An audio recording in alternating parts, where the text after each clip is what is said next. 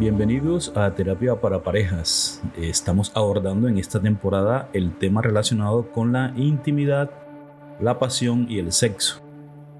En este episodio que he titulado Así evoluciona la intimidad, vamos a descubrir el proceso de desarrollo de la intimidad de la pareja hasta lograr alcanzar las características de una relación sexualmente íntima, de tal manera que puedan disfrutarse el uno al otro sin dejar que la rutina los afecte.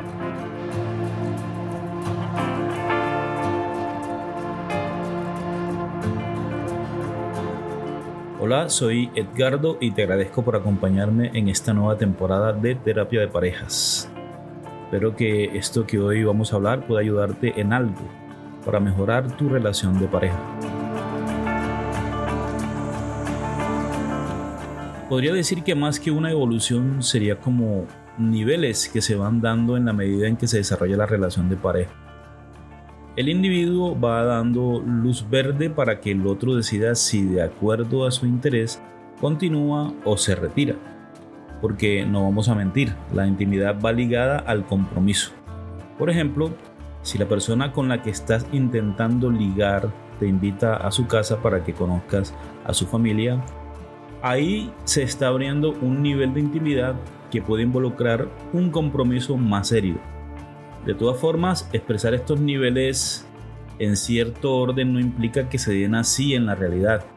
Mi intención no es encasillarlos.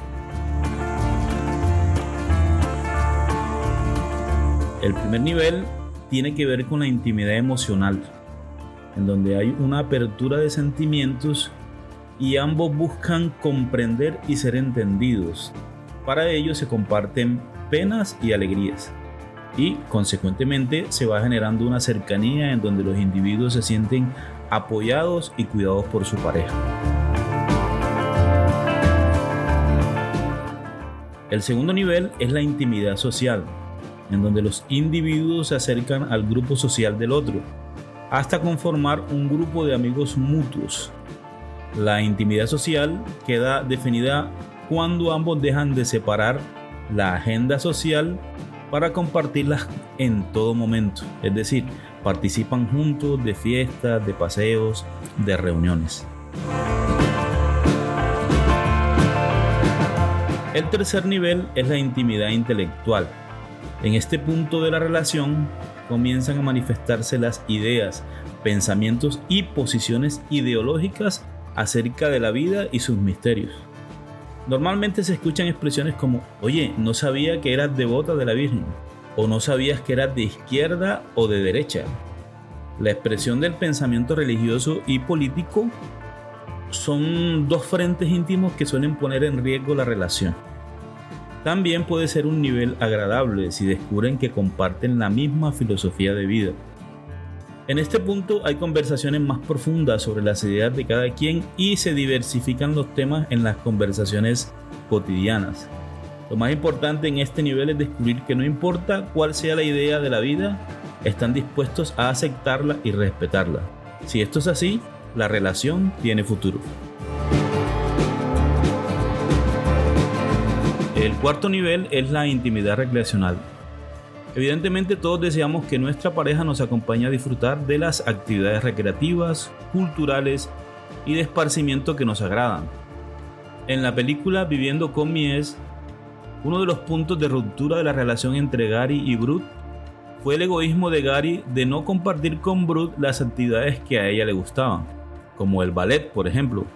Gary siempre imponía su agenda de actividades asociadas con sus gustos, en este nivel es importante lograr compartir estos intereses, independiente si son de eh, mi agrado o no. Lo más valioso es que tu pareja esté compartiéndolos contigo porque eso te hace feliz. El quinto nivel es la intimidad espiritual. Cada individuo está en su propia búsqueda espiritual. Esto no necesariamente tiene que ver con religión, tampoco con Dios o con la idea que tengas de Él ya que cada persona es libre de construir esa idea y sobre ella desarrollar su proyecto de vida.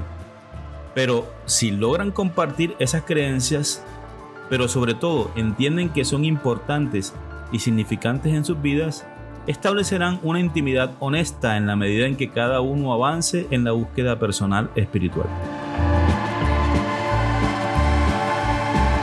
El último nivel es la intimidad sexual, que va mucho más allá del coito tiene que ver con el interés genuino, la satisfacción, la habilidad para discutir los asuntos sexuales.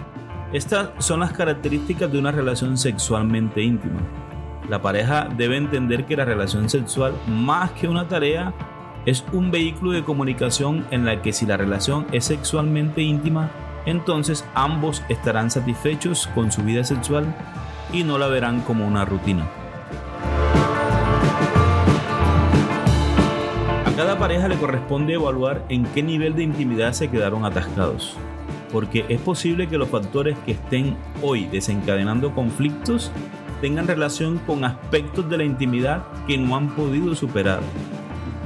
Entonces, dialogar, tomar decisiones y ponerse tareas conjuntas les permitirá poder disfrutar de una relación sana y estable. No olvides suscribirte al canal y activar las notificaciones. Nos vemos.